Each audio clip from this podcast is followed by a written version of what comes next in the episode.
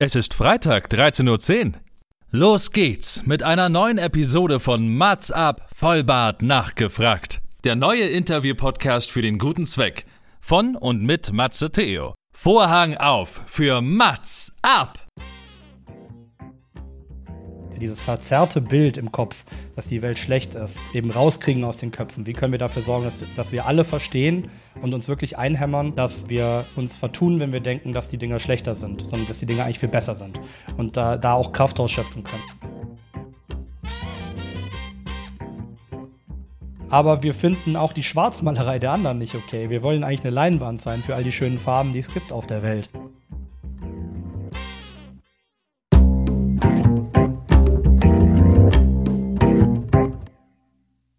Mats ab, Vollbart nachgefragt, ist noch ein neuer Interview-Podcast. Es kommen Leute zu Wort, die Matze Theo, das bin ich. interessant findet und die vorher noch nie die Gelegenheit hatten, ihre spannenden Geschichten zu erzählen. Zehn Fragen? Naja, also fünf. Oh, noch fünf. Ja, also zehn in Summe. Oh, egal. Im Anschluss an das Gespräch verabreden sich beide zu einer guten Tat. Mats ab, Erika die Witt. Meine Damen und Herren, heute starten wir ganz positiv in das Wochenende, denn es ist Freitag 13.10 Uhr, das heißt eine neue Folge Mats Abfeuerbart nachgefragt. Und warum positiv? Weil heute beschäftigen wir uns alle miteinander mit positiven Nachrichten, also mit Good News. Und das ist natürlich das, was besonders in Podcast der guten Tat besonders gut ankommt. Ich spreche heute mit Florian Vitello. Ich weiß gar nicht, ob man das italienisch aussprechen muss. Das erfahren wir gleich. dem Founder und Head of Media and Communication bei dem Good News Magazine. Und ja, das kennt der ein oder andere eventuell. Wenn nicht, werdet ihr es heute kennenlernen. Und zwar, das ist Deutschlands erstes Magazin für positiven Journalismus. Der Florian hat Anthropologie, glaube ich, studiert, ist Journalist und äh, war schon überall auf der Welt, wenn nicht nur thematisch inhaltlich unterwegs, aber auch vor Ort. Und äh, da werden wir einiges heute auch erfahren. Bevor ich dich zu Wort kommen lasse, fand ich ganz gut, was ihr quasi euch auf die Fahne geschrieben habt. Und zwar, ihr zeigt nicht mit dem Finger auf das, was fehlt, sondern ihr wollt bestärken und fördern, was bereits da ist. Denn das, worauf wir uns konzentrieren, wird wachsen. Herzlich willkommen, Florian Vitello. Vielen Dank für die Einladung. Schön hier zu sein. Sehr gerne. Und ich habe gerade schon offline gesagt, du warst tatsächlich ein Wunschgast, weil ich habe gesagt, ich, ich habe euch schon vor einigen Monaten quasi abonniert und konsumiere euch. Ihr habt ja anscheinend Zeit genug gehabt, um mit mir zu arbeiten. Nein, Spaß beiseite. Ich freue mich wirklich sehr. Ja, also das mit der Zeit ist natürlich zunehmend schwierig, aber ähm, wir Aber haben uns ein gutes trotz- Zeichen. Wir haben uns Ja. genau, wir haben uns sehr gefreut über die Einladung und haben gesehen äh, und haben uns auch ein paar Folgen von dir angehört, wie viel Herzblut du ja auch da reinsteckst. Und äh, da dachte ich mir so von Kollege zu Kollege, ähm, genau, komme ich doch, komme ich doch gerne in deinen Podcast. Eigentlich kann ich jetzt aufhören, weil wenn meine Mutti jetzt hört, dass ein Journalist sagt von Kollege zu Kollege, habe ich, glaube ich, alles erreicht, was man erreichen kann. Aber Spaß beiseite. Wie spricht man deinen Nachnamen aus? Ich habe es italienisch versucht. Ist es korrekt? Oder? Das ist völlig korrekt. Äh, in Deutschland darfst du gerne Vitello sagen. Ähm, du kannst auch gerne Vitello sagen. Das, Vitello. Äh, äh, genau, das überlasse ich dir.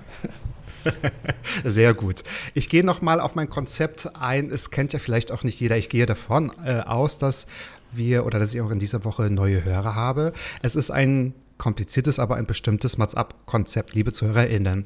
Ich frage, fast zwinge, mein Gast sogar, sich fünf Fragen zu überlegen, die es vorher noch nicht gegeben hat, denn ich möchte, dass im Mats-Up-Podcast immer einzigartige Gespräche zustande kommen. Das heißt, mein Gast überlegt sich Fragen, auf die ich wahrscheinlich gar nicht kommen würde. Und so entstehen auch wirklich ganz, ganz tolle Themen und so kommen Themen vielleicht zutage, die sehr spannend sind und die vielleicht nur mein Gast weiß, aber endlich, endlich, endlich mal in ein Mikrofon sprechen möchte. Aber so leicht mache ich es mir nicht. Ich habe mir natürlich auch fünf Fragen überlegt und versucht, einzigartige Fragen zu stellen. Gelingt mir das? Haben wir ein einzigartiges Gespräch? Gelingt es mir nicht? Das darf mein Gast hinterher entscheiden. Muss ich eine gute Tat vollbringen? Und das entscheidet mein Gast, was es ist und wo es ist und für wen und warum und weshalb. Schon kompliziert, oder? Ich habe schon mal probiert, das auf zwei, drei Sätze runterzubrechen. Ich schaffe es nicht. Ich schaffe es einfach nicht. Ich bin sehr gespannt. Ich habe es auch so noch nicht erlebt. Ich bin wirklich, äh, ich habe jetzt schon in der, im Intro gemerkt, du hast auf jeden Fall einige Sachen gesagt. Du hast also offensichtlich deine Hausaufgaben gemacht. Ähm, bin das ja nicht gewohnt, dass Leute sich so gut vorbereiten. Deswegen ähm, freue ich mich sehr auf das Gespräch und bin gespannt, was du ausgräbst. Nur noch mal ein kurzes Wort dazu. Ich habe mir den Podcast so gebaut, was mir bei anderen Podcasts auch gefehlt hat oder bei anderen Interviewformaten. Und warum mache ich das mit den guten Fragen? Weil es mich zwingt, mich auf den Gast vorzubereiten, sonst sind es keine einzigartigen Fragen. Und da denke ich mir, da fühlt sich mein Gast umso wohler. Lass uns anfangen. Ich bin sehr gespannt. Deine erste Frage, denn wir fangen mit deinen Fragen an, ist, was ist deine Motivation, Projekte mit Impact voranzutreiben? Oder gehst du direkt tatsächlich mit meinen Fragen rein? Ähm, gleich mit deiner Frage und gleich mit dem Deep Impact. Was ist hier los? okay, gut. Also als eine Person, die deine ZuhörerInnen noch gar nicht kennen, ähm, direkt also sehr persönlich. Ich habe die Frage deswegen mitgebracht, weil ähm, tatsächlich wurde ich das noch nie gefragt in einem Interview. Ähm, bei mir ist es halt so, dass ich tatsächlich eine ziemlich äh, harte Kindheit hinter mir habe, mit ähm, ja, sehr vielen, äh, sehr prägenden Momenten. Und ich hatte das große Glück, in meinem Leben Menschen immer gehabt zu haben auf meinem Weg, die sich ehrenamtlich engagiert haben, die irgendwas Gutes mhm. für die Gesellschaft gemacht haben. Und wenn es diese Menschen nicht gegeben hätte, dann weiß ich nicht, ob ich heute hier so sitzen würde. Ähm, äh, und da bin ich unfassbar dankbar für. Und da habe ich sehr früh eine, ein Bedürfnis entwickelt, auch was zurückzugeben. Das ist sehr interessant, weil letzte Woche saß auch eine Gästin hier und hat genau das Gleiche gesagt. Und wir sind beide zu dem Entschluss gekommen, es sind manchmal immer einzelne Personen, die einen fördern oder die als Vorbild gelten. Absolut. Das ist echt interessant. Genau. Es gibt einen, es gibt einen ähm, Menschen, den ich sehr bewundert habe. Ich will nicht sagen, ich will nicht in der Vergangenheit sprechen, weil ich mir nicht sicher bin, ob er noch unter uns weilt. Der heißt Stefan Hessel. Äh, das war vor vielen Jahren, glaube ich, recht bekannt. Das hieß Engagiert euch und empört euch. Ein Franzose, mhm. der unter anderem mit Charles de Gaulle gearbeitet hat und auf internationaler ähm, ja, auf internationaler Bühne sehr viel erreicht hat, für den Weltfrieden auch, muss man sagen. Und der hat äh, mal irgendwo gesagt, Leute, ich möchte euch wirklich Mut machen, euch zu engagieren, weil, ähm, ihr kennt das bestimmt schon aus der Schule, es kann sein, dass ganz viele Menschen sich nicht interessieren, ignorant sind oder auch gar nicht bösartig, aber einfach nicht ja, nichts machen. Es reicht dann schon, wenn zwei, drei, vier sich treffen. Zwei, drei, vier Leute müssen ja. nur zusammenkommen. Und wenn die Synergien ja. entstehen, dann kann ganz Großes passieren. Ja, es reicht ja manchmal wirklich nur, dass man weiß, dass man nicht alleine ist. Das heißt, du hast jetzt deine schwierige Kindheit oder die Umstände, die nicht so glücklich waren, deiner Meinung nach, du hast dich nicht gehen lassen, sondern genau das als Motor genommen, um, ich sag, ich will jetzt nicht, ich will jetzt nicht sagen, große Dinge zu erschaffen, aber äh, dich so zu engagieren. Hattest du denn damals auch schon eine Ahnung, was für ein, nicht was für ein Impact es haben sollte, aber was, in welche Richtung du gehen willst? Also erstmal möchte ich voranstellen, ganz wichtig, ähm, übrigens bei diesen ganzen Good News-Themen, ähm, wir sind ganz klar, wir stehen ganz klar für das Positive und möchten das in den Vordergrund stellen, aber wir, wir wenden uns gegen toxische Positivität. Also ich möchte sagen, hätte ich, du hast jetzt das Wort sich gehen lassen, also hätte ich mich nicht engagiert, hätte ich nichts gemacht, dann wäre das auch total okay gewesen. Ich möchte einfach nur sagen, es gibt einfach Situationen im Leben und ähm, einfach, man, man, muss mit seiner Kraft wirklich, wirklich haushalten, man muss aufpassen, gerade im Aktivismus. Und das ist wirklich keiner Person vorzuhalten, wenn man einfach mal die Akkus aufladen muss. Und gerade erst, wenn, du, wenn ihr Kraft habt, könnt ihr euch noch mehr, wenn ihr möchtet, für andere engagieren. So das so vorab gestellt, aber davon abgesehen ähm, ähm, wusste ich, wie der Impact war. Hm, Nee, das würde ich so nicht sagen. Ich glaube, ich hatte schon sehr viel Feuer in mir. Also ich glaube schon, dass ich sehr viel, sehr viel Schlechtes äh, transformieren konnte in sehr viel Positives. Ich hatte in meiner letzten Podcast-Folge tatsächlich Esra Karakaya zu äh, Besuch, ein wahnsinnig spannender, interessanter Gast. Und die hat das eben auch so beschrieben. Die hat gesagt, so viel Diskriminierung, die sie erfährt und viel Ablehnung, ähm, die, äh, ja, die wandelt sie eben um in so eine mhm Kraft und Liebe und das gibt ihr, gibt ihr. Und das, das beschreibt meine Situation eigentlich ganz gut, dass ich sehr viel von diesem das Gefühl, dass das Leben mich immer wieder tritt, sozusagen ja. genommen habe, um wütend zu werden und diese Wut zu transformieren eben in, in, in Kraft. Also ich habe eigentlich weniger so sehr auf den Outcome geachtet früher, als mehr so darauf, dass es für mich eine Art Überlebensstrategie war ähm, und dass es mir mhm. ganz viel gegeben hat und mir ganz viele auch Türen geöffnet hat. Mhm.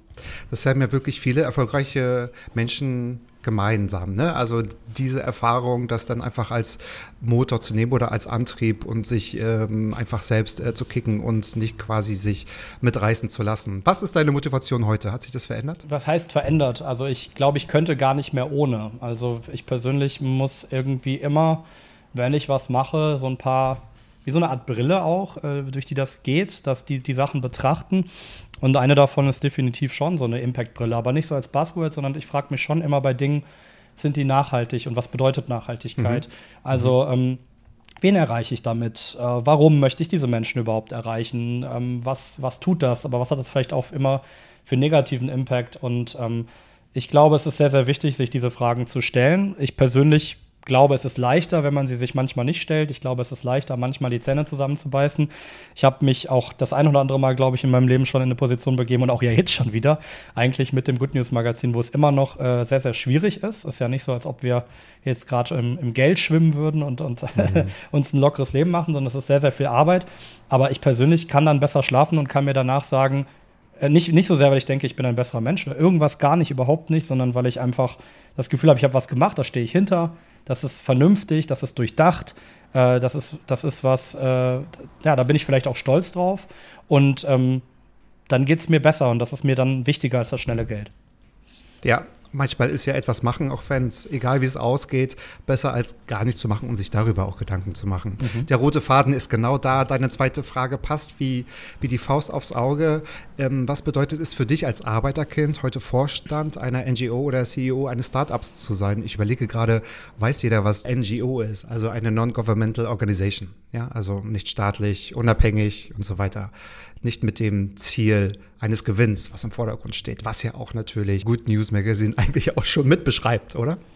Ähm, genau, also bei, dem, bei der NGO oder auf Deutsch NRO, nicht Regierungsorganisation, da geht es um Mediamundo, Mediamundo e.V., um genau zu sein. Das ist ein äh, ganz kleiner, noch, also sogar klein ist er gar nicht mehr, aber auf jeden Fall ein Medien, Medien-NGO, die ich gegründet habe in Köln. Ähm, da ging es mir auch damals darum, also ich hatte immer schon so diesen Wunsch, irgendwas zu machen. Irgendwie, ähm, ich habe immer das Gefühl gehabt, meckern kann man ganz viel. Ich habe auch mich ganz oft mit Menschen getroffen und umgeben, die sehr viel kritisiert haben. Ich fand die Kritik immer extrem wichtig, aber ich fand es für mich persönlich irgendwie irgendwann so eine giftige Atmosphäre, nur zu kritisieren, aber nie auch dann darauf zu reagieren. Und ähm, ja, ich habe mich lange gefragt in meinem, in meinem Leben, was, was, was kann man denn tun? Und eben eine Idee war es dann, äh, vor einigen Jahren eben diesen Verein zu gründen, ähm, um anderen Menschen oder Organisationen, die etwas Gutes tun, eben eine Plattform zu geben, einerseits, aber vor allem auch denen zu helfen bei Öffentlichkeitsarbeit, um denen zu helfen bei allen Themen rund um ähm, Social Media, Digitalisierung. Und das sind Dinge, die immer wieder hinten anfallen. Also wir merken, dass, dass äh, ganz, ganz viele tolle Menschen da draußen sind, die unglaublich wichtige Dinge machen, aber leider kommen sie oft bei genau den Leuten, denen sie helfen, an nicht an. Ja, äh, ähm, und da haben wir dann gesagt, okay, da müssen wir was gegen tun. Das heißt, das war eigentlich die Motivation und das ist so ein bisschen das, was wir mit, mit Mediamundo machen. Und jetzt habe ich mich verquatscht und deine Frage vergessen. Nee, du hast sie eigentlich, also es ist ja eigentlich auch fast deine Frage. Ach ja. Aber was bedeutet es für dich als Arbeiterkind, Arbeiterkind. Vorstand zu sein? Genau. Äh, genau, genau, ja. Ähm, die Frage habe ich mit aufgenommen, weil ich einfach äh, auch gerne mal in den Vordergrund stellen möchte. Also ich werde sehr häufig mittlerweile tatsächlich irgendwie interviewt, was mich wahnsinnig freut und auch immer wieder natürlich ein schönes Feedback ist, dass die Arbeit, die wir machen, auch ankommt. Es ist aber durchaus so, ähm, dass äh, die Leute dann oft davon ausgehen, so von so einer Erfolgsstory. Die sagen dann immer, ja, du hast das Tolles alles gemacht. Mhm. Und ich möchte einfach mal rausstellen, dass das unfassbar viel Arbeit ist. Ähm, ähm, vor allem dann, wenn du aufwächst äh, in ärmeren Verhältnissen und ohne das ohne Zugang zu diesen, zu gewissen Bildung, Bildungseinrichtungen ähm, oder einfach zu Menschen, um es mal ganz einfach zu sagen, die dir bei gewissen Problemen helfen können. Und das ist ein wahnsinnig äh, harter Kampf, da, da sich alles alleine erstmal zu arbeiten. Da gibt es ganz, ganz fantastische ähm, Organisationen wie Arbeiterkind e.V. und äh, andere, die, die einen dann auch fördern können. Aber auch das muss man erstmal wissen. Und ähm, ja, das, deswegen fand ich die Frage eigentlich ganz spannend. So, das hat eine sehr, sehr große Bedeutung. Das erfüllt einen dann schon mit Stolz.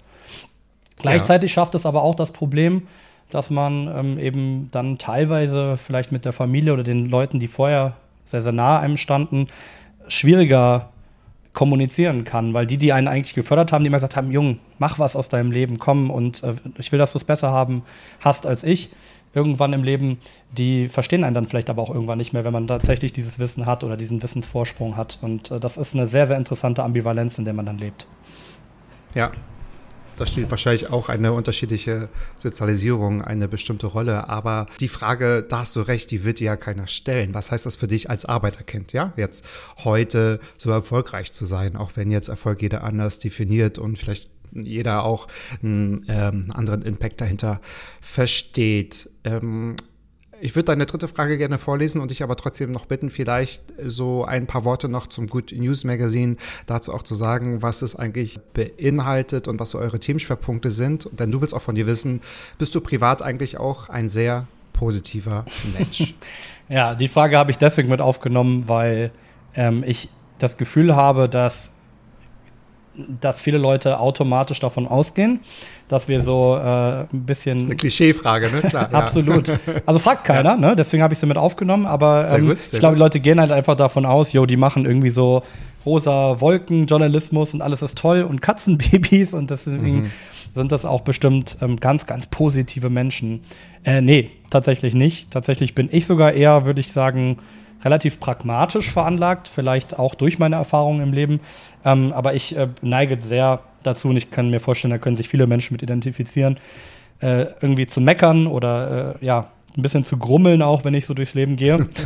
und ähm, tatsächlich ist für mich das Good News Magazin auch genau das, was wir hoffentlich auch äh, unseren LeserInnen und ZuhörerInnen ähm, und Abonnentinnen eben liefern können, nämlich ein, ein Medium, was nicht die Tagesschau ersetzen soll, aber was die, was die Tagesschau ergänzen soll, um wirklich positive Nachrichten. So, warum?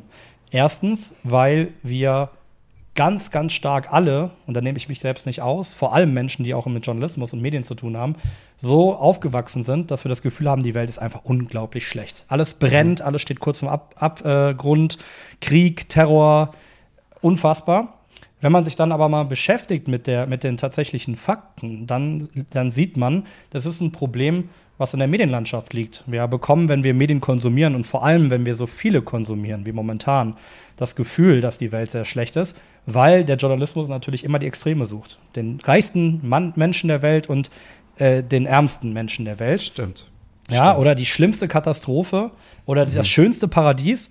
Aber unser Leben und das Leben fast aller Menschen überall auf der Welt, das findet hauptsächlich in der Mitte statt. Und das ist halt nicht so spannend, so darüber zu berichten. Das verkauft sich nicht so gut, glaubt man. Und das, das wollen wir beweisen, dass das nicht stimmt. Wir sind tief davon überzeugt und wissen, dass die Menschen sich sehen nach guten Nachrichten und dass das auch wichtig ist, weil wir werden krank davon, wenn wir nur uns mit Negativen beschäftigen. Und da gibt es sogar richtige Namen mittlerweile für Phänomene wie sogenanntes Doomscrolling, dass Leute irgendwie sagen, auch bei Twitter habe ich was Negatives gelesen und dann gehe ich in die Kommentare rein und dann möchte ich jetzt aber auch wissen, was die Leute darüber denken und dann um Gottes Willen, was denken die und dann wieder Kommentare dazu und dann die nächste Nachricht. Und das macht uns depressiv, das macht uns krank, ähm, das ist unfassbar schlecht, auch gesundheitlich für uns. Und mhm. ähm, ja, das, das, da, deswegen ist die Form von sogenanntem positiven Journalismus, was wir tun, ganz bewusst mhm. positiv. Ja, wir sagen, wir schauen uns das positiv an. Wir schauen uns, wir, wir geben eine Bühne für all die Menschen, die Gutes tun. Und wir berufen uns selbst, aber auch euch immer wieder ins Gedächtnis, wie viel Gutes da draußen passiert. Und viel mehr Gutes als Schlechtes. Ähm, und du hast keinen Grund, den Kopf hängen zu lassen. Und wir dürfen die Sachen, die gut laufen, auch gerne mal feiern, weil wir gerade im Aktivismus, gerade die Menschen, die sich engagieren für andere, dazu neigen, immer noch mehr zu kritisieren und selber immer wieder in Frage zu stellen. Das ist super wichtig und auch gut. Das soll auch nicht komplett aufhören. Aber wir, genauso falsch ist es doch, das, was man geschafft hat, das, was man schon erreicht hat, nicht zu feiern oder auch mal sich zu loben. Und das, das ja. soll man tun. Mhm. Das ist echt ein schöner Satz auch zum Schluss gewesen, weil es bringt es auch auf den Punkt. Und ich habe in einer vorigen Folge schon mal mit Roberta Bieding gesprochen, also die Journalistin und Moderatorin beim RTL Morgenmagazin um Punkt 12. Auch die Berichterstattung durch Social Media hat sich auch verändert. Nicht, dass man so auch unkompliziert und zu jeder Zeit auch Nachrichten konsumieren kann, aber auch jeder in seiner Dunst in, in dem Dunstkreis, der bewertet und der kommentiert es ja auch, was ja auch mal gut sein ist, aber man ist ja, also ich habe damals, glaube ich, auch das Beispiel genommen von äh, der Tod von Prinz Philipp und es hat ja jeder in seiner Story gehabt und dann hat jeder das kommentiert, dann hat jeder die Erfolge oder Misserfolge präsentiert. Das heißt, um einfach sich einen Überblick bei Instagram zu verschaffen, wurde man zwei Stunden erstmal damit beschäftigt und ich glaube, es zielt auch darauf ab, was du sagst. Man, man liest dann auch Kommentare und manchmal hat man echt das Gefühl, man verliert den Glauben an die Menschheit, wenn es um Flüchtlingskrise oder die Situation auf dem Mittelmeer. Und das ist auch wirklich ein Thema in meinem Freundeskreis, würde sagen, genug. Ich muss, brauche manchmal eine richtige Nachrichtenpause. Ja. Das ist eigentlich ein falsches Signal. Ne? Absolut. Also erstens äh, bist du nicht alleine damit, ähm, sondern uns erreichen jeden Tag eigentlich Zuschriften von Leuten, die auch sagen, wir hören gar keine Nachrichten mehr, wir lesen keine ja. mehr. Das finde ich eigentlich sehr, sehr schade, weil eigentlich Eben, eben. Äh, sind ja Nachrichten auch da oder besonders da, um, um sich auch zu informieren. Ähm, auch eine, hat auch, haben auch eine wichtige, äh, eine wichtige Stellung im, in der Demokratie. Mhm. Ähm, deswegen finde ich, wäre es sehr, sehr schade, wenn, das, wenn dieser Trend so weiterginge. Ich glaube, wir müssen das Ganze positiver betrachten und wir müssen eben Genau. diese, diese, wir müssen einmal die Themenauswahl äh, verschieben. Also wir müssen mehr positive Sachen zeigen, nicht nur das extrem Schlechte. Und wir müssen vor allem anfangen, Dinge auch ein bisschen auszubalancieren. Ganz wird sich das im klassischen Journalismus, glaube ich, nie ändern. Das ist ja auch so ein bisschen, wie gesagt, liegt ja auch so ein bisschen in der, in der Natur der Sache. Aber wir können eben äh, uns vor allem als Journalistinnen ganz viel weiterbilden und versuchen, mehr Kontext zu geben. Ein schönes Beispiel ganz kurz noch. Du sagtest es nämlich gerade, Flü Flüchtlingskrise. Das fängt ja schon beim Begriff an. Sprache ist Ja. mächtig. Äh, Ja. Was ist denn daran überhaupt eine Krise? Was ist überhaupt ein Flüchtling? Was bedeutet das? Ja. Ist ein, ist ein despektierlicher Begriff. Jetzt haben wir eine Krise. Wann fing denn die Krise an? Erst als die Menschen im Mittelmeer ertrunken sind oder fing die Krise an, äh, als die Menschen eine schwierige ökonomische Situation zu Hause hatten, als Krieg ausbrach? Ähm, wie viele Menschen sind eigentlich eine Krise und wer bestimmt das? Ähm, das sind alles so Fragen, die sich Journalistinnen stellen sollten. Da finde ich, haben wir eine Verantwortung, wofür wir rausgehen und sagen, wir haben hier eine Krise. Total spannend. Warum wollt ihr von Good News Magazine ein Printmagazin machen, wo Print doch tot ist? Und wahrscheinlich auch gar nicht mehr so mh, ökologisch vertretbar? Ach ja, weißt du, das sind, da- das sind schon wieder so Debatten, wo ich äh, ganz ehrlich sage, da, ich glaube, da brauchen wir ein bisschen mehr einen kühlen Kopf und müssen Ja. uns die Sachen anschauen. Ich bin echt kein Fan von diesen Pauschalisierungen. Ich hatte, ich mache ich noch mal an dieser Stelle noch mal Werbung auch für meinen Podcast, Weltaufgang der Good News Podcast. Da habe ich tatsächlich eine Folge gehabt ähm, mit äh, Veganes Ungesund. Ich weiß nicht, ob du die zwei Jungs kennst. Ja, natürlich. Genau, ähm, die zwei, äh, Gordon und Aljoscha, die, mit denen habe ich da auch sehr eifrig drüber diskutiert, weil ich bin gar kein Fan davon, muss ich sagen, dieses immer die Verantwortung permanent nur auf die KonsumentInnen zu schieben. Also der Klassiker ist so, äh, ja, ihr müsst jetzt alle Bio-Möhren kaufen, oder, äh, dann, ne, dann geht es der Welt besser. Ähm, Ja. ich finde es wichtig, dass man solche Dinge hinterfragt. Ich finde, erstmal sollte man hinterfragen, ob es nicht viel, viel mehr Eindruck macht, äh, also, äh, ihr sag ich schon Eindruck, äh, Impact hat, ähm, Wirkung hat und zeigt, wenn, wenn sich die großen Discounter mal überlegen, wo sie eigentlich ihre Sachen herbeziehen und wie sie die Dinge produzieren. Zweitens, wenn man sich hinterfragt, was Bio überhaupt ist. Ähm, und da eben beim Magazin jetzt gesehen, ähm, ich glaube, bei Recyclingpapier und also Recycling-Printausgaben fände ich das auf jeden Fall spannend. Ich sage jetzt nicht, dass es so ist, aber ich fände es spannend, mal zu überprüfen. Das müssen wir auch noch tun. Ähm, ist der Impact wirklich so viel schlechter als zum Beispiel Ja. online? Also ich, wir verbrauchen ja auch digital Strom und der Strom muss irgendwie produziert werden. Und wenn der von Braunkohle produziert wird, dann das ist das andere. Ja, zum zweiten Teil der Frage, oder äh, eigentlich, ja, ist Print tot? Gute Frage, sag du es mir. Was ist deine Erfahrung? Ist Print tot? Liest du noch Print? Ich weiß, dass Print nicht tot ist, weil das sieht man ja auch noch in den äh, gewissen Altersstrukturen oder in den Generationen. Für einige ist es wirklich noch Prestige, ne, dort etwas aufzuschlagen. Und äh, ich kenne es auch noch so, als ich, wann habe ich studiert, vor zehn Jahren oder so, dass einige gesagt haben, ich kann nur lernen, wenn ich es ausgedruckt habe oder wenn ich es quasi auch noch blättern kann und so. Und ähm, ich lese gerne noch Bücher. Ich habe keine E- E- E-Books. ich kann es aber natürlich nicht von der professionellen Seite her sehen, ob Print nun tot ist. Ich glaube nicht, weil sonst würdet ihr euch damit ja überhaupt nicht befassen. und wenn diese Frage da steht, dann hoffe ich, dass ihr natürlich auch alle Seiten äh, beleuchtet habt und zum Entschluss gekommen A- seid. absolut. Eine Richtung. Absolut. Also wir, äh, ich möchte mal so ein Beispiel nennen, das Katapult-Magazin zum Beispiel, die, die wir sehr als Vorbild nehmen. Wenn da von Aus jemand Stralsund, aus meiner Heimat. aus deiner Heimat, toll. ja, sehr cool. Ja.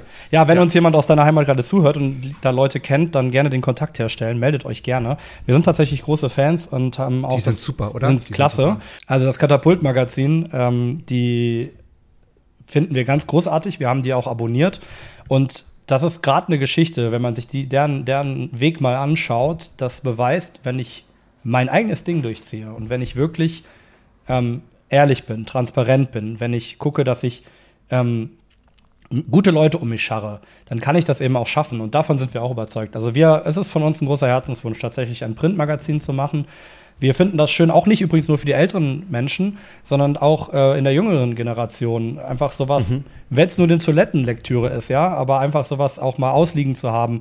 Ob das jetzt ist irgendwo, wo ich warte, im Warteraum vielleicht, oder ob das etwas ist, dass ich sage, es liegt bei mir auf dem Tisch und ähm, das kann ich mir immer mal wieder durchblättern, wenn ich irgendwo sitze und entspanne.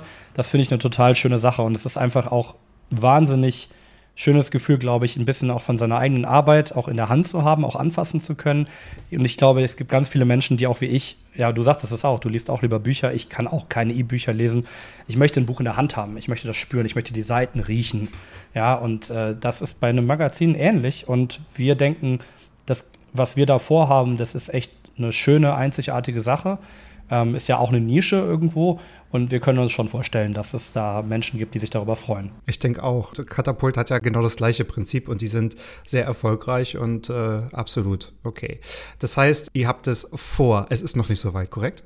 Es ist noch nicht so weit, ja. Wir sind jetzt gerade erstmal ähm, wahnsinnig stolz darauf und dankbar dafür, dass äh, wir unfassbar viele Menschen haben, die mit uns arbeiten. Wir sind jetzt knapp 50 Ehrenamtliche inzwischen, wow. die uns unterstützen. Immer wieder eine ganz, ganz tolle Community, die, die einfach ja auch an, an die Idee an sich glaubt, an die, die Vision teilt. Und ähm, der erste Schritt war jetzt, unsere Redaktion aufzubauen. Und jetzt gerade arbeiten wir un äh, unter Hochdruck an einem sehr innovativen Projekt, wo ich dir leider noch nicht mehr verraten darf. Ähm, da geht es aber ähm, insgesamt um Positive Habit Forming, also sozusagen die Idee, wie können wir nämlich genau die Idee, die ich eben gesagt habe, diesen, diesen Bias, den wir haben, also diese, dieses verzerrte Bild im Kopf, dass die Welt schlecht ist, ähm, eben rauskriegen aus den Köpfen. Wie können wir dafür sorgen, dass, dass wir alle verstehen und uns wirklich einhämmern, dass ähm, wir uns vertun, wenn wir denken, dass die Dinge schlechter sind, sondern dass die Dinge eigentlich viel besser sind und da, da auch Kraft ausschöpfen können. Genau. Wer mich privat kennt, der weiß, dass deine fünfte Frage auch für mich eine absolute, es wäre jetzt auch nicht ungewöhnlich, wenn man mir sie stellen würde, die Frage, aber ich stelle sie dir. Woher kommt deine Affinität für Dialekte und Regionalsprachen? Das haben wir wirklich gemeinsam. Ich habe die, ich habe die, das ist schön, dass wir das gemeinsam haben, da müssen wir mal ein bisschen rumspinnen nachher noch. Bitte, bitte, bitte. Äh, ich habe diese Frage deswegen reingemacht, weil ich dachte mir, ey, wenn ich mal die Gelegenheit habe, selber eine Frage zu formulieren, dann mache ich ganz schamlos Werbung dafür, dass ich tatsächlich mit meinem Bruder zusammen eine äh, oder die, die Version, kennst du noch Lamas mit Hüte? Diese, ja. Dieses Comedy-Video. Ja. ja. wir haben die Kölsche Synchro dazu gemacht und unser Video ist auch ziemlich abgegangen irgendwann mal. Ähm, dafür, dass wir Nobodies waren und das irgendwie unser erstes Video war, haben wir, glaube ich, irgendwie jetzt über 20.000 Views oder sowas. Und ähm, wow. ja, und das äh, hat großen, großen Spaß gemacht. Wir haben leider, um auch so ein bisschen so meinen mein Arbeitspensum zu zeigen. Ich glaube, wir haben vor sechs Jahren oder so die, die, zweite und die dritte Version gemacht, haben die auch aufgenommen und alles sogar geschnitten, aber haben die irgendwie nie hochgeladen. Ähm also deswegen, ja, ich äh, liebe es tatsächlich zu parodieren. Ich liebe jede Art von Regionalsprache, Dialekten, kann relativ viele, glaube ich, auch ganz gut selber nachmachen und habe das immer schon als Kind äh, getan den ganzen Tag. Ja, das kenne ich. Ich auch. Ich weiß gar nicht, ich mache es auch manchmal gar nicht gut. Es gibt, glaube ich, nur Bayerisch, was ich einfach nicht kann. Dafür kann ich sehr gut das Wienerische zum Beispiel. Aber ich muss auch, ich weiß nicht, wie es dir geht, sehr aufpassen. Wenn mir die entsprechenden Leute auch gegenüber sind, dann möchte ich gerne auch so antworten und es muss mich wirklich konzentrieren, weil es ja auch unhöflich sein kann, wenn äh, jetzt, wenn einer Wienerisch spricht und ich antworte auch auf äh, Wienerisch, das wäre natürlich vielleicht manchmal gar nicht so nett. Aber ist es auch so, dass du es einfach mit aufnehmen kannst oder habt ihr es irgendwie gelernt und was ist deine Top 3, ähm, deine Lieblingssprache? Sprache macht ja auch immer was mit ein. Ne? Das ist ja viel Emotion, viel Gefühl. Ich finde es auch mal ganz toll, dass äh, einige Länder andere Wörter für, für Sachen einfach haben und man die lernt und so. Ach, es ist einfach wie Musik, finde ich. Wie Musik. Geäuder, das Wienerische, das ist schon geil. Also schon leiwand. Also ich muss ganz ehrlich sagen, ich habe ähm, tatsächlich äh, da auch oft gehört von Leuten, die gesagt haben, ja, so ist das aber gar nicht korrekt. Äh, oder ja, ja, da, genau, Aber ich habe mal tatsächlich ein Experiment gemacht. Ich habe ich hab tatsächlich nach der Schulzeit ein Jahr in Costa Rica gelebt und da waren relativ viele österreichische Freiwillige. Ähm, äh, und da habe ich ganz viele verschiedene österreichische Dialekte gelernt und habe mir also wirklich Vokabeln, Vokabeln gepaukt und alles. Und äh, dann habe ich irgendwann, und dann habe ich immer häufiger mal gehört von Wienern zum Beispiel, die gesagt haben, ähm, also ganz ehrlich, äh, ganz, ganz so ist es noch nicht Fan oder Gebiete, so, ja. Gebiete. Und äh, äh, gescheißen, oder? Nein, nein Entschuldigung. Ähm, musste, musste raus. Aber nee, die haben, dann, die haben das dann kritisiert und gesagt, nee, also so, das ist, klingt ja nicht realistisch und ein bisschen musst du noch üben. Und irgendwann habe ich gedacht, das kann doch nicht sein. Ich habe das jetzt so lange geübt und perfektioniert und kenne so viele Vokabeln. Das kann doch nicht sein, dass es so immer noch so unauthentisch klingt. Ähm, und äh, dann habe ich angefangen, einfach die neuen Freiwilligen, die ankamen, versucht abzufangen, war dann der Erste, der die begrüßt hat und habe einfach gefaked, irgendwie auf einem österreichischen Akzent zu sprechen, ne? oder Dialekt zu sprechen. Und dann ähm, haben die mir das auch geglaubt und abgekauft. Manchmal, wenn ich dann später gesagt habe, nee, ich bin Piefke, ich bin Deutscher, äh, dann haben sie gesagt, ja, wusste ich eh. Und dann habe ich gedacht, mm, never genau. ever, aber okay, whatever. Ja, also. Natürlich, Kaden ein Deutscher das natürlich nicht nachmachen, das würden sie natürlich nie zugeben. Ist auch okay. Piefke. Es ist ja tatsächlich so, dass ähm, in den meisten Regionen Deutschlands, würde ich behaupten, sterben ja vor allem die Regionalsprachen zumindest aus. Das mhm. ist ja auch eine Sache, die ich eben irgendwie so cool finde, dass ich sehr dankbar bin, dass wir eine Kölsch AG hatten. Also ich komme aus Köln für die äh, ZuhörerInnen, ich weiß gar nicht, ob das klar war. Und mein, äh, mein, ähm, meine Uroma hat zum Beispiel, die zum 98 wurde, mit der ich also auch ein bisschen Zeit verbracht habe, mit mir immer Kölsch gesprochen. Und ähm, bin sehr dankbar, das noch zu können, aber hab, kenne kaum jemanden in meiner Altersklasse, der das noch könnte. Und so geht es ja in vielen Regionen, aber in Friesland zum Beispiel ist es oft so, dass es teilweise noch junge Leute gibt, die nicht so gut Standarddeutsch sprechen.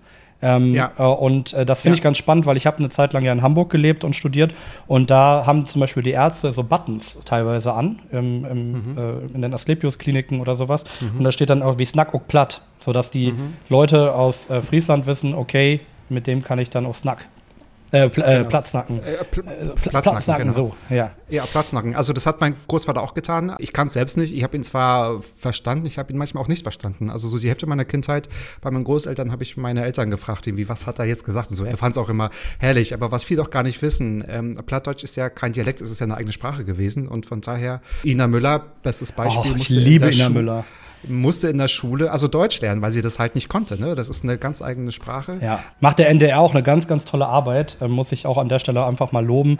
Die machen ja. so schöne Regionalprogramme immer noch. Ähm, Absolut. Und ich, ja, ich liebe es einfach, Ina Müller zuzuschauen. Ich liebe Inas Nacht. Ich liebe eigentlich irgendwie alles, was diese Frau macht und anpackt. Und sie so zu sehen, das wäre übrigens auch mal so ein richtiger Traum. Irgendwann möchte ich auch mal bei, bei Inas Nacht sein. Ne? Aber ähm, uh, ja. ja, im Schellfischposten sitzen und hier witzig, witzig. Heute haben wir viel gelacht, denn wir sind bei Inas Nacht.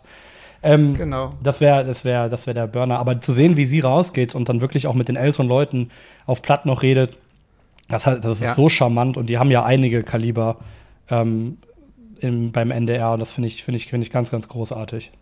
Absolut, das ist ganz toll. Okay, wir schwärmen noch weiterhin von Ina. Der, der, der gute Teil, beziehungsweise der einfache Teil ist erledigt, weil du hast eigentlich deine Fragen beantwortet. Jetzt kommen aber meine fünf Fragen und ich bin gespannt, was du sagst. Ich bin und, aufgeregt. Äh, hoffen wir, das glaube ich dir nicht, das äh, hoffen wir äh, mal. Ich werde sie aber zugunsten unserer ZuhörerInnen auf Hochdeutsch präsentieren, Vielen weil sonst wird's, glaube ich, sonst verrennen wir uns. Sollten deiner Meinung nach Good News immer eigenständig präsentiert werden oder sollten sie Teil der allgemeinen oder kommerziellen Berichterstattung oder Nachrichten sein? Jetzt ist es natürlich so, dass du vorhin schon ein paar Sätze darüber gesagt hast, als wir über die Tagesthemen oder Tagesschau gesprochen haben, aber ich lese die Fragen vor, weil sie ja vorher schon feststanden. weil du auch noch spenden musst später bestimmt. oh, ich höre dich nicht mehr. Ähm, beides ein bisschen. Beides ein bisschen. Also ich mm, okay. möchte schon auf jeden Fall, das ist auch unser erklärtes Ziel, die Good News grundsätzlich in den Mainstream heben. Ich möchte, dass alle Menschen ähm, daran teilhaben und Spaß daran haben. Das soll nichts Elitäres werden. Das soll nicht sein, es gibt so eine Blase von Akademikerinnen irgendwie oder so oder Leuten, die sich sowieso schon ganz viel mit Nachhaltigkeit und, und sozialem Engagement beschäftigen, ähm, sondern das soll was sein, was ja für alle Menschen, alle Menschen haben das Recht auf po positive Nachrichten, auf was Schönes im Leben, auf einen Ausgleich zu diesem ja sehr, sehr negativen äh, Medienrummel. Auf der anderen Seite, ich habe es eben gesagt schon, wir wollen jetzt nicht äh, grundsätzlich anderen Journalismus aushebeln oder verdrängen, wir möchten lediglich das Verhältnis ein bisschen wiederherstellen. Wir brauchen wieder mehr Balance in der Gesellschaft. Genau, also manchmal hilft es ja auch einfach nur, wenn man die Wahl hat. Also wenn man auch äh, wählen kann, was man konsumieren möchte. Also wenn man weiß, dass es euch gibt, dann kann man sich auch da die Infos holen. Dann ist es ja auch eine Art Ergänzung. Absolut, wir machen uns da ja auch keine Illusionen. Also ich meine, ähm, ich persönlich würde mich ja auch nicht, wenn ich jetzt gehört habe, dass es äh, auf den Philippinen ein Erdbeben gab und dass, wenn ich geliebte Menschen dort habe, dann gehe ich nicht auf äh, zum Good News Magazin Magazin, um mich darüber zu informieren. Das ist doch klar. Und wir machen auch gar keinen ähm, klassischen so News- oder Tagesjournalismus meistens. So, wir möchten schon tagesaktueller werden. Das hören wir immer wieder, dass das den Leuten auch ein bisschen fehlt. Das ist eine große Herausforderung für uns, weil vieles natürlich sehr entweder Ja. sehr lokal ist oder sehr global. Und diesen, diesen Sweet Spot zu finden, ist für uns manchmal einfach schwierig bei der Thematik. dass es wirklich alle was angeht. Ähm, aber wir, ähm, ja, also hey, geht auf gute Nachrichtenportale. Gerade, ich finde das auch, muss ganz ehrlich sagen, äh, die öffentlich-rechtlichen machen da immer noch zum großen Teil sehr, sehr, gu- äh, sehr, sehr gute und wichtig, die wichtigste Arbeit in Deutschland. Informiert euch auch gerne bei verschiedenen Portalen. Und ich finde das auch immer so ein Unsinn, wenn Leute glauben, dass äh, es wichtig wäre, sich nur bei RTL oder nur bei äh, Pro7 oder bei ARD oder ZDF zu informieren. Nein, äh, die Vielfalt macht es doch erst spannend und interessant. Also wir müssen uns ähm, gerne auf, bei verschiedenen Quellen informieren. Und wenn ich dann halt irgendwie die, die Mainstream-Nachrichten gelesen habe, mich informiert habe, dann gehe ich aufs Good News Magazin und ähm, um mir wieder in den Kopf zu rufen, ins Gedächtnis zu rufen, okay, das waren jetzt sehr extreme Nachrichten, ähm, aber die Welt ist eigentlich eben viel, viel besser als das. Viel, viel besser. Es passiert doch sehr viel Gutes. Ich habe schon überlegt, ob das eine Rubrik vielleicht auch sein kann. Vielleicht müsst ihr das ja auch sein. Also, dass man sagt, okay, man hat jetzt die großen Themen, dann vielleicht auch die wichtigen Themen, dann vielleicht die politischen, also politischen Themen im Sinne von, was geht jetzt wirklich in der Politik, in der Innenpolitik voran und dann vielleicht auch so Good News. Man weiß es nicht. Aber ich glaube, da gibt es jetzt auch nicht diese eine Antwort, weil wir fangen ja jetzt auch an und werden wahrscheinlich auch die Auswirkungen erst in den nächsten Jahren auch wirklich leben. Was macht das so mit uns Social Media Nachrichten und auch noch negativ sind.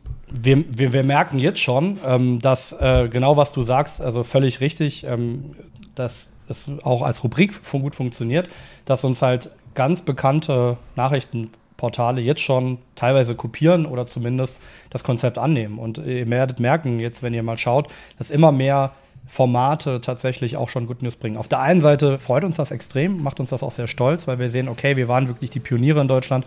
Wir waren das seit 2016, ähm, haben das wirklich, glaube ich, äh, jetzt auch schon in die große, wenn wir, wir haben wirklich schöne und fantastische Reichweiten, für die wir dankbar sind.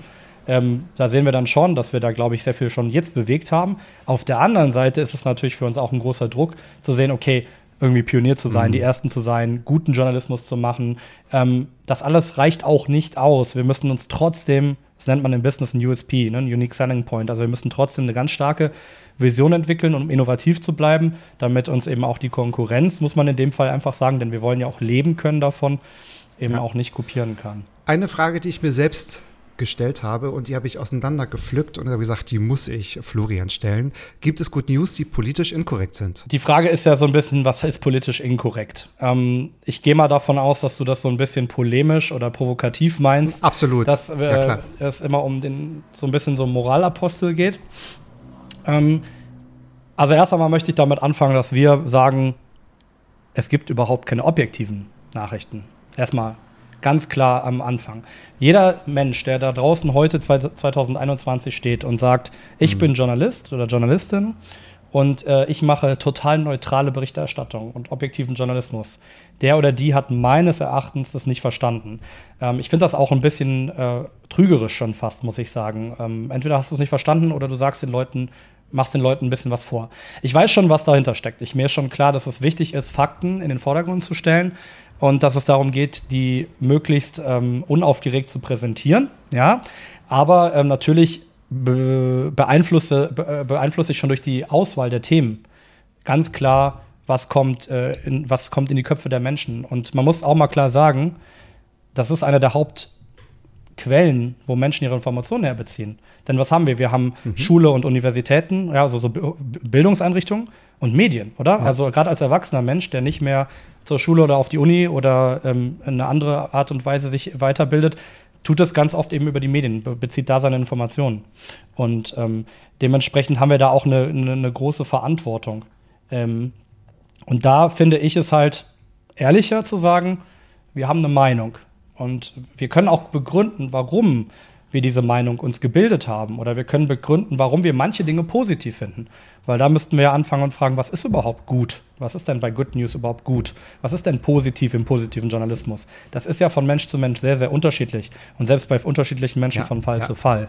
So, und da haben wir uns hingesetzt und gesagt, Nein, wir sagen, es ist wichtig, dass wir ganz klar deutlich machen, das, was wir berichten oder das, was wir auswählen, erachten wir für gut. Wir finden es gut, sich mit Themen zu beschäftigen, wie können wir den CO2-Fußabdruck zum Beispiel verringern. Wir finden es wichtig, respektvoll umzugehen miteinander in der Gesellschaft. Und deswegen fragen wir Menschen, die von Diskriminierung betroffen sind, selbst. Wir reden nicht über sie, mhm. sondern wir reden mit ihnen und fragen sie, hey, warum, wie geht's dir? Was, was brauchst du? Wie können wir dir helfen? Und dann entscheiden wir, Aber das ist ob ja wir schon das gut ein großer Schritt und das, was ja auch in der Vergangenheit oft gefehlt hat, dass man nicht über die Menschen spricht, sondern mit den Menschen. Das hat man, ich habe, ich brauche jetzt keine Formate aufzuzählen, da weiß jeder, was so passiert ist in der letzten Zeit, aber das ist ja auch genau der Punkt. Und das fand ich auch sehr gut. Da, ähm, damit geht ihr auch ganz, also offen oben. Ihr sagt ja auch, ihr habt einen objektiven Anspruch, aber natürlich sind Nachrichten subjektiv und wer entscheidet, was positive News sind, das bist du als Konsument oder als Konsumentin. Ne? Also das entscheidet ja dann auch jeder für sich. Ähm, ihr macht natürlich dann auch noch eine zusätzliche Arbeit, indem ihr sagt, das und das sind die Hintergründe der entsprechende Nachricht. Ja, du sprichst noch einen sehr wichtigen Punkt gerade an, nämlich die Community. Ähm, tatsächlich ist es bei uns so, und das war auch immer ganz, ganz wichtig, dass wir gesagt haben, wir denken auch das Good News Magazin so richtig cross-medial, also über verschiedene Medien verteilt. Das heißt, Instagram und Facebook sind auch ein Teil des Magazins. Das ist nicht nur die Webseite, die Online-Artikel. Ja. Es ist auch der Podcast, es sind auch die, Social, äh, die sozialen Medien. Ähm, und die funktionieren so, dass wir nicht mehr diese alten verkalkten Strukturen haben im Journalismus. Ich bin Experte, ich weiß etwas, ich habe mir was angelesen, jetzt erkläre ich dir mal ganz kurz, lieber Leser, liebe Leserin, wie das funktioniert, sondern äh, wir reden mit den Menschen und wir kriegen Zuschriften und wir lesen die auch wirklich und wir gehen darauf auf ein. Wir haben auch ein Community-Management-Team, die ebenfalls sehr rege diskutieren und äh, werden uns immer wieder kritische Nachfragen gestellt und da sind wir auch sehr, sehr dankbar für. Also Shoutout wirklich an die Leute, und übrigens überhaupt ein ja. Shoutout an unsere Community, die es übrigens äh, hinkriegt, tatsächlich, dass bei uns, obwohl wir teilweise sehr kontroverse Themen bringen, ähm, immer wieder so einen wahnsinnig einfach respektvollen und, und positiven ähm, Raum zu schaffen. Also bei uns ist zum Beispiel Querdenken, sind Menschen, die beleidigend sind, sind Leute, die andere ausschließen wollen, werden, da müssen wir gar nicht so viel eingreifen, das ist dann unsere Community, die da ganz oft äh, eingreift. Und das, dafür sind das wir wahnsinnig dankbar. Wert. Also schaut out an die Leute da draußen, an eure Leute, an die Community. Inwieweit beeinflusst das Yin- und Yang-Prinzip eure Arbeit oder eure Ansichten? Es gibt so viele Nachrichten, die manchmal so, so schwer und böse präsentiert werden. Es gibt ganz viel Gutes. Und ich habe mir so überlegt, weil ich habe am Montag einen Post gemacht, weil viele klar so gejammert haben, ja, Montag und ich mag den Montag nicht und ich brauche meinen Kaffee, es ist Montag. Und haben wir gesagt, Leute, ohne Montag wäre der Sonntag nicht so schön. Es gleicht sich ja auch aus. Äh, man kann ja nur Gutes wahrnehmen, äh, weil man weiß, es gibt äh, das Böse. Ich will nicht sagen, dass es Gut und Böse gibt in den Nachrichten, aber wenn es ganz viele Nachrichten gibt über Sachen, die gar nicht so gut funktionieren und das ist ja nun mal so, ohne diese Voraussetzungen hättet ihr wahrscheinlich gar keine Idee gehabt, das so zu pushen. Ja, also da fällen mir jetzt ganz viele Dinge zu ein, deswegen versuche ich da meine Gedanken ein bisschen zu ordnen. Erstens, ähm, Yin und Yang im Sinne von ohne Böse gibt es kein Gutes. Ja, klar, natürlich. Das habe ich ja eigentlich, glaube ich, auch eben schon mal so ein bisschen erzählt, dass ich, dass ich genau, dass ja. ich gesagt habe, ähm, wir wollen das ja nicht ersetzen. Ähm, wobei ich die Tage schon nicht als das Böse, überhaupt nicht als das Böse bezeichnen würde. Nein, nein, um Gottes Aber natürlich diesen ähm, sehr extremen Fokus ähm, oder dieses, diese, diese Fokussierung teilweise eben auch auf sehr schreckliche, sehr bewegende, also negativ bewegende, schwere Dinge. Ähm, klar, natürlich, wenn es die nicht gäbe, dann wären ja wahrscheinlich auch irgendwie die Dinge, die wir machen, nicht leichter, nicht irgendwie erfreulicher, inspirierender. Ähm, und so insofern brauchen wir uns natürlich gegenseitig, äh, denke ich mal. Das ist der ganzen Welt inhärent. Das liegt der ganzen, ist in der ganzen Welt so. Aber ja, wir, wir ähm, Genau, wir möchten Ergänzung sein. So. Zweitens hast du, glaube ich, den, einer der wichtigsten Punkte auch hier nochmal angesprochen, nämlich Kategorien, und zwar dichotome Kategorien, also das heißt immer Gegenüberstellung, schwarz-weiß. So. Die Welt ist nicht schwarz und weiß und das ist auch ganz, ganz wichtig, sich das klar zu machen. Ähm, die Welt ist so bunt und teilweise, und es gibt auch noch so viele Grau- Töne. Also ich habe mal dieses Bild irgendwo in einem Interview, glaube ich, gesagt, von, weil uns vorgeworfen wurde oder gefragt wurde, ob wir immer nur äh, alles in Pink malen. Da habe ich gesagt, wir malen gar nicht alles in Pink, aber wir finden auch die Schwarzmalerei der anderen nicht okay. Wir wollen eigentlich eine Leinwand sein für all die schönen Farben, die es gibt auf der Welt. Und ich glaube, das umschreibt es eigentlich viel besser. Es ist wahnsinnig wichtig. Also ich kann das nicht genug betonen, wie wichtig das ist, nicht so zu denken. Ähm, schlecht und gut oder ähm, äh, keine Ahnung, arm und reich oder diese ganzen Kategorien sind falsch.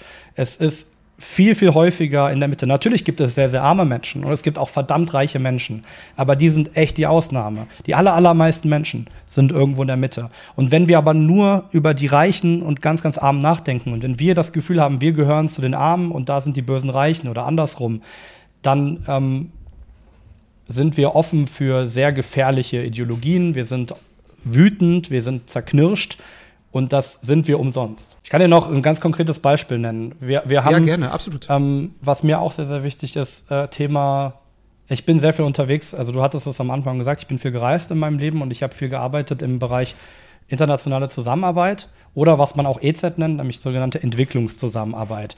Der Begriff an sich ist schon schwierig, Thema für ein anderes Mal.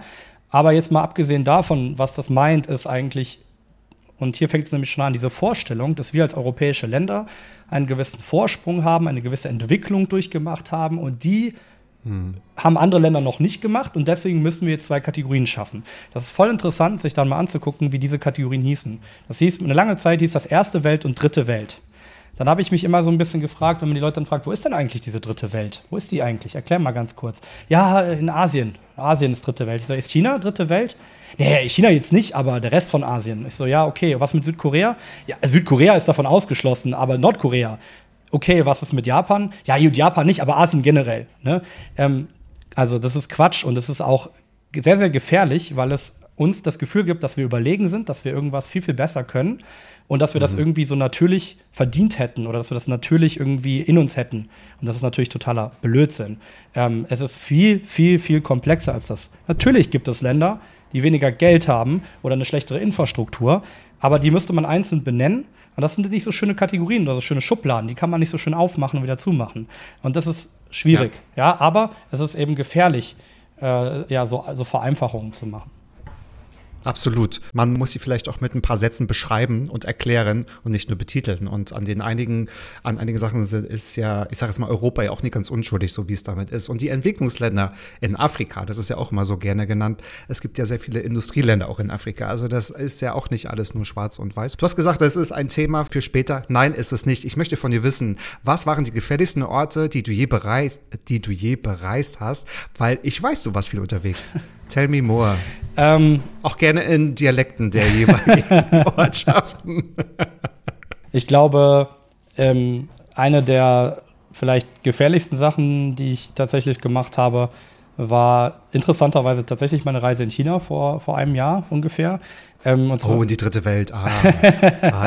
nee, überhaupt nicht. Sondern das Problem war, dass ein guter Kumpel von mir, mit dem ich in England studiert hatte und der in, in Beijing lebt, der hat mich mitgenommen zu einem Teil der äh, chinesischen Mauer. Allerdings nicht dem touristischen Teil, sondern einem Teil, der eigentlich verboten ist. Ähm, und äh, der ist, glaube ich, aus gutem Grund auch verboten. Wir sind auf jeden Fall da spazieren gegangen. Es war wahnsinnig spannend und total interessant, ähm, auf so einem ja, Weltkulturerbe und auf so einem Wunderwerk ja. der, der menschlichen Architektur zu stehen und quasi ganz alleine zu sein dabei. Und wir sind dann wandern gegangen, aber es war sehr gefährlich, weil ähm, tatsächlich große Teile der Mauer rausgebrochen sind oder man teilweise eben über Wald und Hügel drumherum spazieren muss. Und äh, da haben wir uns dann einmal tatsächlich ziemlich verlaufen und ich habe einen Schritt zu viel gemacht und bin ein bisschen in den Abgrund gestürzt. Und äh, oh. das hätte sehr, sehr böse ausgehen können. Deswegen möchte ich allen Menschen, alle Menschen motivieren, das nicht zu tun, nur auf dem touristischen Teil sich zu bewegen. Ähm, ja, eine, andere, eine andere Situation war, äh, glaube ich, ein sehr interessanter Aufenthalt in El Salvador. El Salvador ist ein sehr, äh, teilweise sehr, sehr gewaltvolles und immer noch leider sehr gefährliches Land.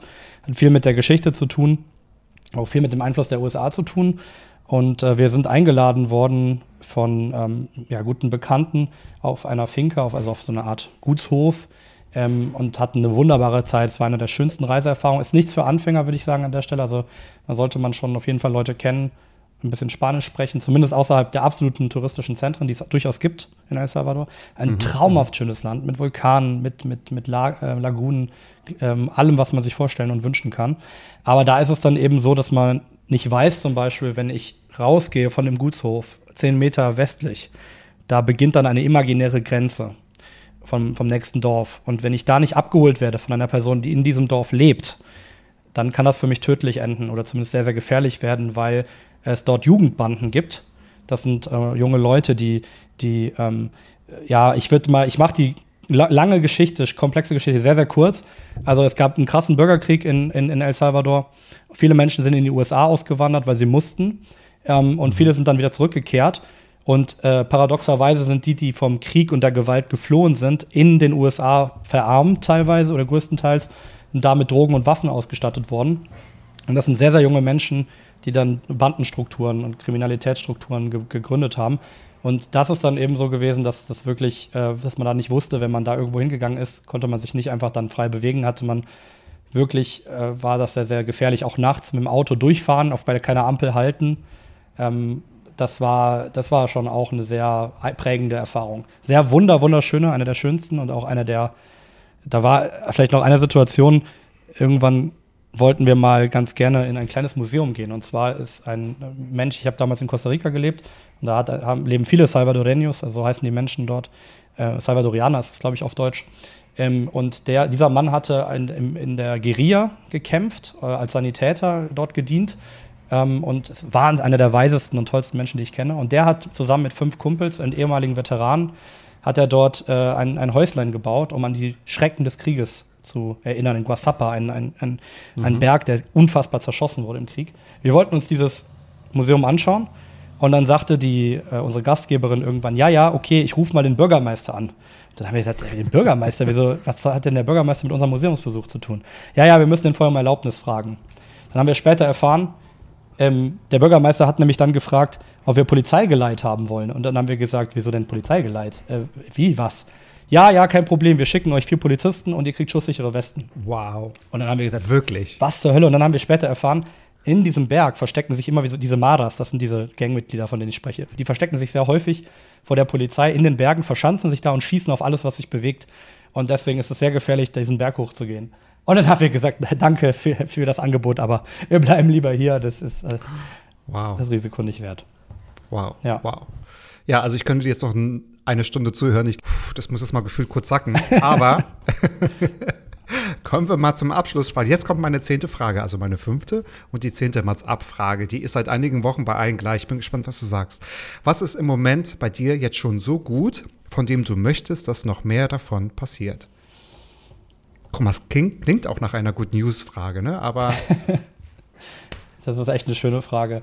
Ähm, das Team, ich mag einfach wahnsinnig gerne meine Kolleginnen und Kollegen. Ich bin sehr, sehr dankbar, die gefunden zu haben. Ähm, das sind wirklich einfach grundaufrechte Menschen, wo wir immer wieder gemeinsam überlegen, wie können wir ähm, das Good News Magazin besser machen und es, wo es nicht im Vordergrund steht, wie können wir möglichst schnell irgendwie reich werden oder wie können wir mehr haben vom Kuchen als andere, sondern wo wir wirklich immer für das Medien-Startup, für das Unternehmen, für die Mission kämpfen, ähm, wo wir uns aber auch ganz viel unterstützen und sagen, hey, ähm, lass uns Zeit nehmen, um uns gegenseitig zu feiern. Wir haben jetzt eingerichtet, dass wir einmal im Monat zum Beispiel das ganze Team zusammentrommeln und alle kurz ganz knapp vorstellen, was sie gemacht haben und dann einfach nur gefeiert wird und gesagt, danke dafür.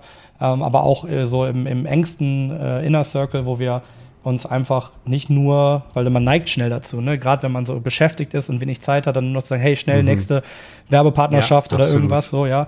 Ähm, ähm, oder Artikel muss schnell raus, stattdessen zu sagen, okay, wie geht's dir eigentlich? Aber wie geht's dir wirklich? Was, was beschäftigt dich gerade? Was umtreibt dich? Kann ich dir helfen?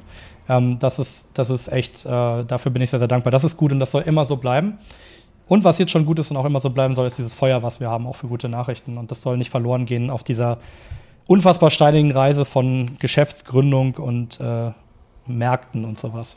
Das hast du schön gesagt und es soll auf jeden Fall auch so bleiben, denn ihr macht einen super Job, weil wie gesagt, ihr, ihr seid oder du warst, warum auch immer ich auf dich gekommen bin, Spaß beiseite, auch ein Wunschgast. Mir gibt es, ist jetzt auch keine Floskel, also mir gibt es auch sehr viel dort auch immer ähm, zu lesen, weil ein das nochmal genauso rausbeamt und ich bin gespannt, wie es weitergeht. Ich drücke euch natürlich dafür auch die Daumen und ich werde auch alles, was es gibt, natürlich in die Shownotes verpacken. Also auch dein Podcast, wenn du magst, waren ja auch ein paar Themen, von den du schon auch vorhin erzählt hast, da tatsächlich auch Inhalt und äh, werde alles verlinken. Nun würde mich aber noch mal interessieren, bevor ich dich auch noch frage, wie man sich eventuell noch engagieren kann, waren meine Fragen einzigartig? Ist es mir gelungen, dir unique Questions zu stellen. Du hast wunder, wunderschöne Fragen gestellt. Leider war die allererste Frage tatsächlich eine Frage, die mir schon ein paar Mal gestellt wurde.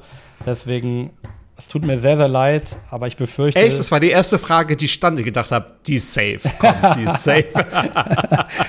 also ich befürchte, da musste Mediamundo ein bisschen unterstützen am Ende jetzt doch. Ähm, äh, das Geld wird auf jeden Okay. Fall gut ange angelegt und äh, werden nur tolle Sachen mitgemacht. genau, ich wollte gerade fragen, das mache ich natürlich gerne, das ist natürlich alles auf Vertrauensbasis. Genau, was soll ich machen? Erzähl noch, noch mal zwei, drei Sätze dazu. Was ist meine Aufgabe? Genau, deine Aufgabe ist es, einen Betrag deiner Wahl zu spenden an Mediamundo e.V. in Köln, ähm, die kleine NGO, die ich gegründet habe. Und jeder Cent kommt gut an und wird dazu be benutzt, dass wir ähm, eben mit unseren ProjektpartnerInnen weltweit daran arbeiten, dass sehr, sehr wichtige Initiativen, gute Projekte auch die Aufmerksamkeit bekommen, die sie verdienen und vor allem auch bei denen ankommen, die die Hilfsangebote brauchen können. Ähm, Ja. Genau, ein Beispiel zu nennen, jetzt haben wir in Guatemala gerade gemeinsam eine Crowdfunding-Kampagne gemacht mit einer winzig kleinen, ähm, äh, mit einer kleinen äh, Klinik in einem guatemaltekischen Dorf, äh, indigenes Dorf. Ähm, das sind ein paar Powerfrauen, die das alles stemmen, die den ganzen Menschen wirklich, muss man sagen, das Leben retten, teilweise durch, durch Gesundheitsaufklärung, durch äh, schnelle Hilfe, wo Ärztinnen teilweise nicht hinkommen oder die Menschen sich die nicht leisten können. Und die haben jetzt ganz alleine eine, eine, eine Crowdfunding-Kampagne auf die Beine gestellt, nur weil wir ein bisschen helfen durften. Ähm, ja, wie macht man sowas und äh, wie funktioniert sowas? Und ja, da wird dann Geld dann für eingesetzt, für solche coolen Aktionen. Das mache ich sehr gerne. Und ich werde auch die Welt daran teilhaben lassen, weil, of course, so Social Media. Wie kann man sich noch engagieren? Findest du noch einen guten Abschluss, bevor ich uns ins Wochenende schicke? Ja, danke für die Möglichkeit auf jeden Fall. Das, auch das tut nicht jeder Host, deswegen auch nochmal danke für die Einladung. Dankeschön dafür, dass du so Sehr schöne gerne, Fragen gestellt hast. Ähm, ja, tatsächlich äh, bei uns, wir suchen immer Unterstützung beim Good News Magazin. Ich sagte es eingangs, wir sind größtenteils alle noch ehrenamtlich unterwegs. Wir suchen ganz konkret gerade sogar ähm, eine neue Chefredakteurin, einen neuen Chefredakteur.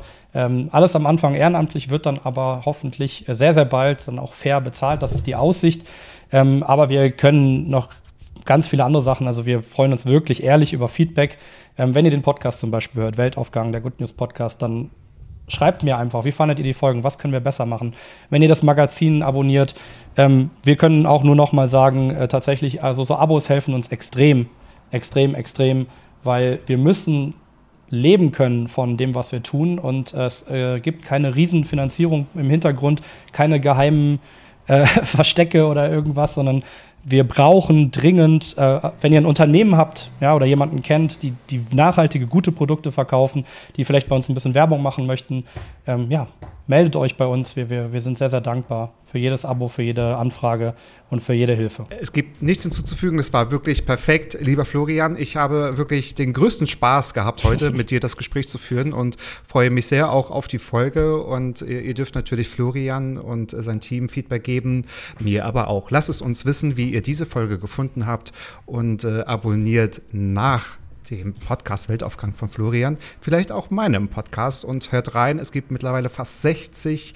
Episoden. Hört auch nächste Woche wieder rein, wenn es heißt Mats ab, Vollbart nachgefragt. Jeden Freitag 13.10 Uhr, überall, wo es Florian und meinen Podcast gibt. Also bis dahin, lieber Florian, liebe Grüße nach Bonn. Adios. Liebe Grüße nach Berlin. Tschüss. Tschüss. Mats ab. Klappe, Ecke, die erste. Palim, palim. Ja, Mann, du bist gefeuert.